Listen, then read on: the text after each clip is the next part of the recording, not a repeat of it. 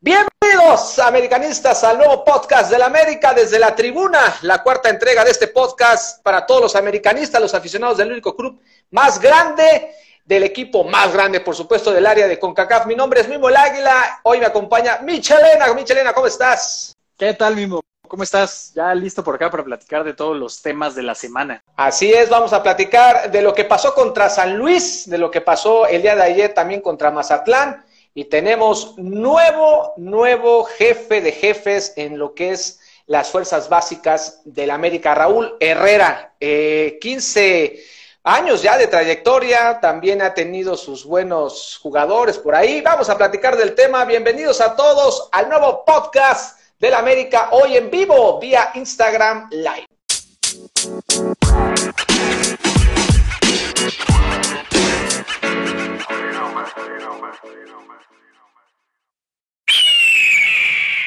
Vámonos con el resumen, resultado de San Luis Michelena. América 2, San Luis 1. ¿Cómo viste la América? Pues mira, creo que el marcador termina siendo poquito engañoso. La verdad es que eh, San Luis jugó bien dentro de lo que dentro de lo que cabe. Tú y yo lo habíamos comentado que tiene, tiene un equipo sobre todo Creo que generó algunas oportunidades, pero pues Ochoa fue, fue la figura del partido y pues con el gol de, de, Henry y el penal en el primer tiempo de Aguilera, pues se, logró sacar el partido adelante. Aguilera marcando penales, un Escobosa mandando centros y buenos centros, está teniendo un nivel, eh, retomando su nivel Escobosa después de la lesión que tuvo del pisotón con Roger y otra vez Henry Martin, que anda también on fire, 37 goles del buen eh, Henry Martin. ¿Cómo has visto a este delantero que está tocando los pasos de Raúl Jiménez? Sí, qué bueno que mencionas lo de Escobosa. Creo que eh, está levantando mucho el nivel. Eh, se probó esta nueva alineación. El América jugó con, con, cinco, con línea de cinco atrás, cinco Sí, Escobosa estuvo aportando bastante en, ofensiva. Es cierto que tiene algunas carencias eh, en la parte defensiva, pero sí, hacia adelante aportó mucho y pues el segundo gol viene totalmente una jugada de él. Así es, pero a pesar de la victoria del 2 a 1 contra San Luis, en este primer caso, porque tenemos, tuvimos dos partidos, pues sigue fuera piojo y la gente se sigue manifestando en redes sociales, el fuera piojo y el fuera piojo.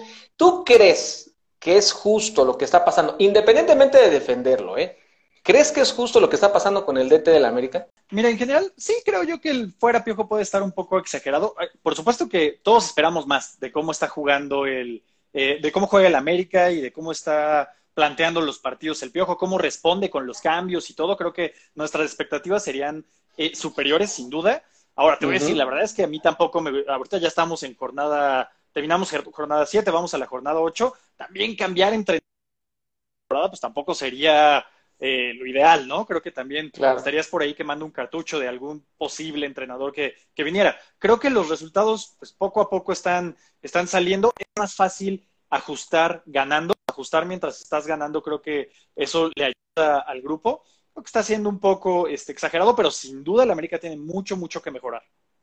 Totalmente. Y el día de ayer, porque realmente eh, lo que se hizo en San Luis se hizo bien, a secas otra vez, pero el día de ayer, repite alineación, Miguel Herrera no le quiso mover nada, ahí tenía por ahí a dudas, no estaban bien físicamente ciertos jugadores, pero al final se dio, ¿no? Se dio Ramón Juárez atrás, eh, que se quedó como el único. El único movimiento que se hizo realmente fue Emilio, Emilio Sánchez tuvo que salir y dejarle lugar al Maleta Martínez, que para mucha gente les gusta cómo Roger Martínez juega, pero pues a mí no, la verdad, lo sabe todo el mundo.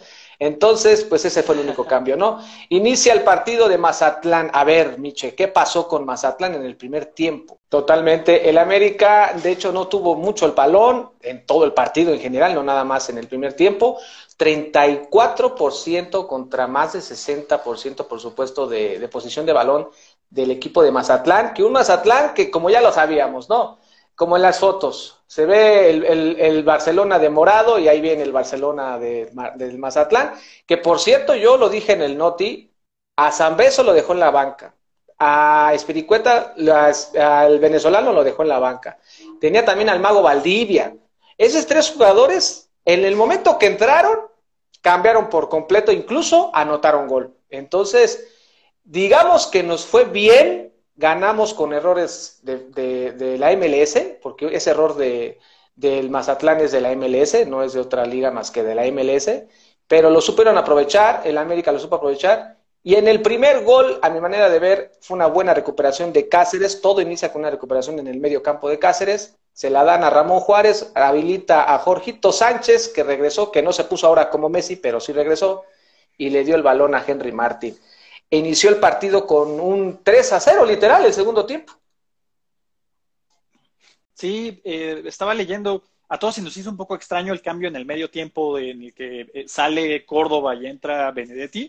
Estaba leyendo algunas interpretaciones y justo dicen que, que ese cambio fue justo para mover a Benedetti a una posición en donde incomodara más a Aldo Rocha que está entre, la línea defensiva y la media de Mazatlán. Entonces se queda un poco ahí en medio Benedetti y bueno, el segundo gol termina siendo área, pero finalmente como provocado por la presión que estaba ejerciendo el América en esa zona de la cancha. Finalmente, eh, la presión es para recuperar el balón, aquí ni fue necesario, Aldo Rocha terminó eh, regalándola. Muy bien, eh, Henry en la definición. Henry definiendo. Aldo Rocha y muy, muy, confiable. Se le presentan pocas oportunidades y las aprovecha. Aldo Rocha irreconocible con ese gol, la verdad es que sí, la, lo vi bastante mal, obviamente el portero mal ubicado, Paco Palencia lo dijo, son errores garrafales de primaria, no puede estar ubicado ahí el portero, no puedes regresar la pelota para el portero, por supuesto, y entonces pues cae el gol del América y el gol de Richard, que es una joya, que ese sí nos lo llevamos en el corazón, anda bien Richard, pero yo sigo creyendo que todavía no alcanza a entender el nivel del fútbol mexicano en cuanto al roce. Sí, entra un poco con la pierna dura a los partidos, pero sí, el golazo totalmente, o sea, indiscutible, la puso inalcanzable, incluso no era una distancia tan buena, tenía rato que el América no metía un gol de, tiro libre tan bueno, y sí, lo de, lo de Richard en esta jugada, muy destacable. Totalmente raro, ¿no? Raro que le haya dejado el balón a Aguilera a Richard. Incluso estaba Escobosa también, porque es zurdo natural. Y bueno, la tomó Richard y la puso prácticamente en el ángulo. Lo malo del partido, el, cambio. El cambio de eh, Tony López le bajó por completo la revolución a, Miguel Herrera, pero fue cambio necesario porque eh, ahí Escobosa Salió un poquito tocado, el día de mañana vamos a saber exactamente lo que tiene, pero salió un poquito tocado. Si al final lo vieron, salió cojeando un poco. Ya pude tener contacto con él, pero dijo que hasta mañana vamos a saber qué, exactamente qué pasa. Se siente bien, pero fue por eso. Pero el cambio bajoneó por completo al grado que de ahí cayó el gol. Sí, yo te diría que parecía, o sea, pintaba para que el América goleara. Yo creo que después de que cayó el cero se había caído moralmente Mazatlán y parecía que se iba, que se iba a venir una goleada. Pero sí, el cambio mató al equipo, mató al equipo, lo desorganizó y fue cuando de nuevo Mazatlán se creció. Eh, aún, o sea, llegó el, momento en el que ya el América otra vez ya no tenía el balón. Los últimos 15, 20 minutos del partido, el América ni tuvo el balón. Fue eh, ya no con tanto peligro, pero totalmente propiedad de Mazatlán. Nada, nada. De hecho, 30 y más, casi 40% de posición en América y 60 de Mazatlán. Cosa que hace mucho que no se veía con Mazatlán. En el América también hace mucho que no se veía que alguien le controlara tanto el partido y que por eso mismo Miguel Herrera salió al final autocrítica otra vez. Ya es el segundo podcast que tenemos hablando de la autocrítica de Miguel Herrera en el que no jugó bien, no le gustó el resultado, pero se nos convierte en histórico, mi querido Miche. 134 victorias y a mucha gente no le va a gustar esto. Sí, a ver, también ha estado ya durante varios años, alcanza las 134 victorias, tiene menos títulos de los que, de los que nos gustaría, pero bueno, el registro con como el, no me gusta decir el, mejor director técnico en la historia del club, pero es el, director técnico con más victorias. Eso ahí sí no hay ninguna, ninguna discusión y, y, pues nadie le puede quitar ese, ese registro. Esperemos que además siga ganando títulos, eso es lo que queremos. Así es, pero ahí están los números. Si no, no podemos decir que es el mejor de la historia. Incluso si nos escucha el buen Antonio Carlos Santos, se nos va a enojar muy feo, se nos va a enojar muy feo. Pero eh, no, lo que sí es que los números están ahí, le mandamos un fuerte abrazo. No es fácil en, el, en este equipo llegar a tantas victorias, no es fácil, independientemente de cómo y el cómo funciona el funcionamiento del equipo, pues los números están ahí y Miguel Herrera lo logró. Tenemos calificaciones. A ver, vamos a empezar primero que nada con Guillermo Ochoa, que otra vez no hay partido que no narremos, que definitivamente no digamos para dónde Ochoa. Tres o dos que sí influyen en el partido, para mí un ocho. Sí, y de hecho, ¿sabes qué? Creo que sí, justo habíamos comentado en podcast anteriores que eh, Córdoba ha sido de lo más consistente del equipo en general a lo largo de los partidos, sin importar que tan bien o mal esté rindiendo en general el equipo, Córdoba lo había estado haciendo bien. Y en el partido de ayer, el primer tiempo creo que fue de lo más flojo que ha tenido Córdoba en el, en el torneo. Entonces, pues, bueno, lo bueno es que también tiene ahorita un poco de descanso y lo veremos la siguiente jornada. Así es. Mucha gente preguntando por Luis Fuentes, cómo está, a dónde, a cuándo. Todavía Miguel Herrera no lo veo al 100%, también es lógico, no había hecho fútbol, estaba haciendo condicionamiento en casa, pero no es lo mismo como le pasó a todos, regresar y jugar inmediatamente fútbol. Ahí está el torneo de GNP, como lo que le pasó a la América. Por eso no estuvo Luis Fuentes, que seguramente vamos a tenerlo contra Puebla. Es en un día otra vez inusual, acomodaron inusualmente el partido, no fue fin de semana, sino hasta el martes. Y adelante, Henry Martin y, Federico Viñas. Los dos se acoplan muy bien, mi manera de ver es un 9. Yo no sé, ¿de qué manera lo veas tú? Me gusta que Henry aprovecha todas las oportunidades que tiene, pelea los valores y, juega muy bien de espaldas y todo. Viñas ha estado un poco distanciado del gol, pero también es cierto que el América no genera mucho peligro. Entonces, sufriendo un poco, pero creo que ellos mismos lo han declarado cómodos. Entonces, pues no me sorprendería que los estemos viendo eh, juntos más seguido. Claro. Y pues el que sale perdiendo aquí es Roger. Sí, porque entró de cambio y todo lo que tocó, lo tocó mal. Y no estoy tirándole. Ahí están los números, todo el mundo vio el video, todo el mundo vio los pases que dio. Todo lo que tocó, lo tocó mal. Así que, pues, no ayuda ese tipo de sí, mira, yo tengo, sí, de acuerdo. El América está manejando muy mal los cierres de partido. Además, lapsos muy cortos en donde funciona. Eh, en los últimos dos partidos ha tenido primer tiempo flojo. De pronto, eh, en unos cuantos minutos, los resuelve y de nuevo se caen los equipos para el cierre del partido. Entonces, este, digo, a mí algo es que el Piojo por lo menos está intentando cosas nuevas Siento que después de que se perdieron dos partidos consecutivos y ahora se ganaron dos, en estos dos por lo menos estuvo intentando pues eh, nuevas formaciones, nuevos jugadores, o sea, se ve que está, está intentando cosas, pero pues el equipo sigue sin encontrar el funcionamiento que, que estamos buscando. Se sigue, se sigue bajoneando la, la defensa, hay que trabajar mucho en balón parado otra vez, porque sí es el, el, el punto de, al detalle importante de Miguel Herrera que hay que trabajar pero en general se gana el partido 3 a 1, eh, posición número 2, compartido con Cruz Azul. Faltan todos los partidos, inauguramos la jornada 8, pero no creo que baje del cuarto quinto, se va a quedar ahí el América, seguramente otra vez entre los cuatro primeros. Viene Puebla, un Puebla que tampoco es un flan, ¿eh? más ningún equipo, porque todo el mundo le juega como Dios al América, pero Mazatlán en su casa, yo creo que hubiera sido otro resultado, ¿eh? Sí, probablemente, probablemente, aunque Mazatlán probablemente sí. Pero sí, una visita hubiera sido probablemente diferente. Viene Puebla el próximo martes, 8 de la noche. Sí, ¿Es 8 de la noche o 9? 9 de la noche. 9 de la noche en la cancha del Cuauhtémoc. 9 de la noche. Allá en Cuauhtémoc, ese partido seguramente por TV Azteca, para la gente que también pregunta. Y por supuesto a la gente que también está aquí en vivo en Instagram, porque también están preguntando mucho por lo que es el buen Luis Fuentes y lo del fuera piojo, que pues mucha gente ya también se manifestó. Hay un nuevo director de fuerzas básicas, mi querido Michelena. A ver, yo sé que tú sabes mucho, tienes números, hay algún poderío en tu mente. ¿Quién es Raúl Herrera, por favor? Pues mira, Raúl Herrera viene de, bastantes éxitos en la estructura de básicas del Villarreal. Eh, el Villarreal ha logrado competir en fuerzas básicas contra equipos que tienen un presupuesto mucho más alto que ellos para las fuerzas básicas, como Barcelona y el Real Madrid. En los últimos años, eh, el Villarreal ha sido el tercer equipo que más jugadores aporta a las selecciones juveniles de España. Entonces, justo debajo del Madrid y del Barcelona ha estado Villarreal, que es algo totalmente nuevo. Antes Villarreal nunca aportaba este, nada y bueno, ahora está ahí destacando. Y eh, además, en los, en los años más recientes, particularmente en la temporada 2018-2019, el Villarreal Juvenil A tuvo muchos éxitos. fue campeón de liga, campeón de Copa del Rey y llegó a la final de la, de la Copa Europea. Así es. De la Copa Europea. Además, Entonces, además, eh, además tiene un sub-16, ¿no? Completamente invicto. Un sub-16 completamente invicto del Villarreal también. Es el director eh, técnico pro FIFA. O sea, de que le sabe, le sabe. Sí. Conoce perfectamente plan. Sí, tiene, tiene la licencia válida.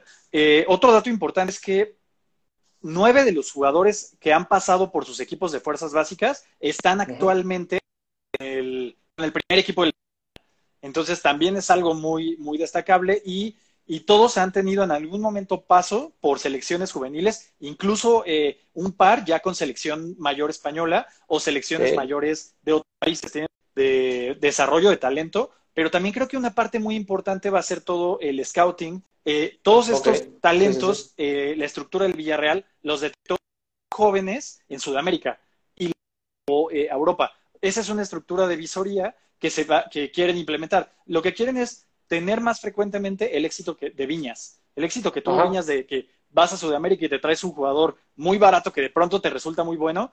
Eso es lo que quieren tener de manera más eh, frecuente y es lo que va a implementar eh, Raúl Herrera. Y, yo creo que los resultados los estaremos viendo no de manera inmediata, pero pues, en el futuro próximo. A ver, pero a ver, si yo soy canterano del América, ahorita actualmente, un Morrison, un, eh, pues no sé, Paolo Ríos, todos estos, los, incluso los que están atrás, Emilio Lara, toda la sub-17, ¿crees que tengan peligro sus debuts, sus, sus continuidades? Que esté buscando más, porque mucha gente en, redes sociales se manifestó, por supuesto, porque obviamente se fue el capitán Tena y dolió, pegó en el alma, ¿no? Pero, a ver, ¿qué, ¿qué, pasa, ¿qué pasa con la gente de sub 17, sub 15, sub 14, sub 13, que de plano está buscando una nueva, una nueva oportunidad o una oportunidad? Y estaban diciendo que ahora va a ser muy buscar extranjeros, no va a salir gente como tal del nido porque si decimos cantera se nos van a enojar todos. No sale gente del nido y entonces, ¿crees que tengan problemas los chavos? Pues quieren encontrarlos eh, más seguido para que cada verano estés mandando, no uno, sino varios jugadores a Europa y hacer de eso un ingreso recurrente en el club.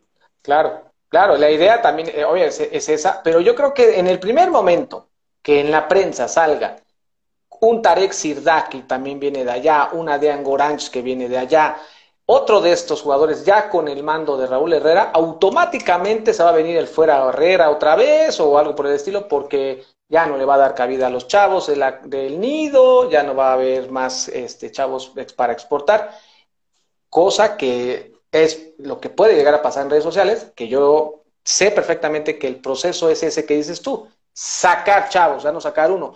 Actualmente está el Musumbito, que le mandamos un fuerte abrazo. El Musumbito está a nada de poder cerrar su pase a Francia, a un equipo de Francia. Imagínate qué sería eso para las fuerzas básicas de la América ahorita con este cambio. A Europa. también me gustaría verlo triunfar eh, aquí con, con el América en primera división, pero bueno, también para el desarrollo de la selección mexicana, pues es bueno que se vayan jóvenes a Europa. Exactamente. Ojalá, ojalá que, hoy se hizo comunicado oficial, ya está, es Raúl Herrera, ya lo comentó aquí el buen Miche, quién es, cómo está, y por supuesto, ojalá que salgan ahora, si no si sale uno, ahora salgan cinco, ¿no? Y que también Miguel Herrera tenga ese, ese problema de ver a quién subo en su momento, porque Miguel Herrera se va a quedar una eternidad, aunque esté fuera piojo, se va a quedar un año. Entonces seguramente va, le va a alcanzar a tocar ciertos jugadores que este nuevo, eh, esta nueva adquisición de la América, que es Raúl, pues pueda subir al primer equipo y podamos ver nuevos Gobeas, nuevos Laines, nuevos Edsons, todos estos jugadores, nuevos Raúles, por supuesto, todos estos jugadores que están ahí, que por cierto tenemos dos muy buenos, ¿eh? tres, Naveda, Paolo Ríos y Morrison Palma. Que Morrison Palma, el mejor jugador del torneo pasado y el actual nada más porque se lesionó, si no, la seguiría rompiendo. Sí, muchas veces ha pasado esto en el América, que hay jugadores que destacan mucho, sobre todo con el equipo sub-20, sobre todo creo que pasa con jugadores en ofensiva y, no logran cuajar. Creo que hay varios, Zúñiga, por ejemplo, Ale, eh, Díaz, hay como varios jugadores muy destacados en, el en sub-20 que no logran dar ese brinco. Entonces, pues bueno, eh, esta nueva estructura tendrá el reto de, de ya no solamente hacer que destaquen en ese nivel, sino que estén listos para dar el brinco. Y van a tener mucha presión porque finalmente el trabajo de Tena fue bueno. Y había resultados, había jugadores. Se, se, llegaba a buenas instancias en los torneos sub-17 y sub-20. Entonces, pues, va a tener presión. Raúl Herrera va a tener presión, sí. Totalmente. Y campeonatos también, incluso tricampeonatos. Todos, todos. La verdad es que desde Cecilio, ahí estuvo también Alfredo Tena, han dado resultados y a mucha gente le hubiera gustado que hubiese sido un mexicano que supiera de este entorno. Pero la idea de la América es hacer algo diferente. Un nuevo proyecto diferente, con nueva gente de otro, de otro tipo de pensar de fútbol. Yo no lo veo mal, lo único malo fue que tuviste que darle de baja a Atena. Eso fue lo único malo, pero pues o es una o es otra, ¿no? Sí, habría alguna otra responsabilidad en el club, ¿no? Creo que claro. Eh, capacidad tiene. Tiene. Y ojalá regrese en algún momento a alguna otra posición del equipo. Ojalá, y, también hay que, ah, me gustaría platicar con él, ¿no? Porque también habría que la, la, otra contraparte, ¿qué tal si realmente ya está cansado? No porque esté eh, de edad, sino de que, pues, ¿sabes qué? Ha llegado un momento en el que yo también quiero un tiempo para mí, para mi familia, como mucha gente, o sea, no nomás necesitas forzosamente decirle adiós y, oh, porque aquí se levanta todo, aquí dices adiós y, no, lo corrieron, hicieron esto, no le hicieron un homenaje, Alfredo Tena ha tenido homenajes muchísimos. Alfredo Tena ha tenido la, la, acaparados todos los, los, reflectores en el América siempre. Tiene la puerta abierta siempre. Seguramente va a tener oficina ahí con su nombre todavía.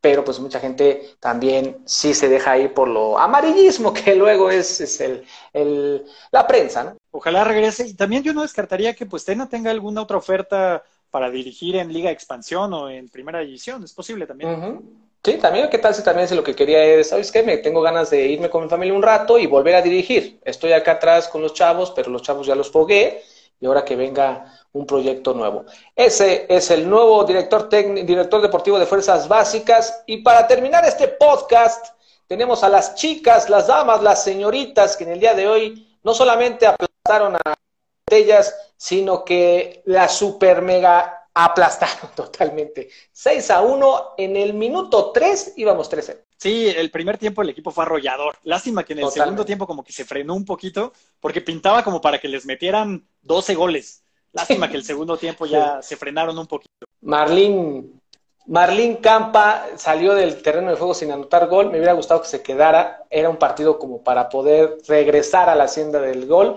Eh, Daniela Espinosa está a un gol, a un gol nada más de Lucero Cuevas, a dos de convertirse en la máxima goleadora del fútbol del América.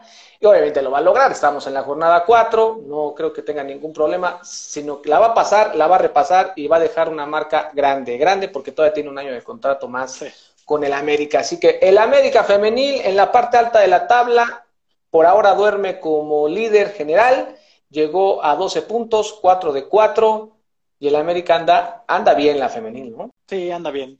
Son candidatos al título. Chivas está jugando bien, entonces incluso por ahí una final Chivas-América sería muy interesante. Entonces, América contra Puebla, próximo martes, ¿te atreves a dar un resultado? Sí, va, va a ganar el América en Puebla. Va a ganar el, yo creo que 2-0 gana en Puebla. Yo me acuerdo que habría que escuchar el podcast, pero creo que dije 3-1 Mazatlán. Si no es que creo que sí le atiné. Sí. ¿No? Ahí hay que revisar el podcast pasado y por, su, y por supuesto para toda la gente que está escuchando y viendo este podcast nuevo de la América, no lo olviden, está disponible en Spotify, en todas las plataformas de audio, eh, por supuesto en iTunes, ahí los pueden escuchar. Yo soy Mimo el Águila, me pueden encontrar en, en Twitter como Mimo el Águila, en Instagram como Mimo el Águila Oficial. A ti, Miche, ¿cómo te encuentran? A mí me encuentran en Twitter como bajo Michelena. Ahí me pueden hacer llegar sus, sus mentadas de madre y lo que quieran.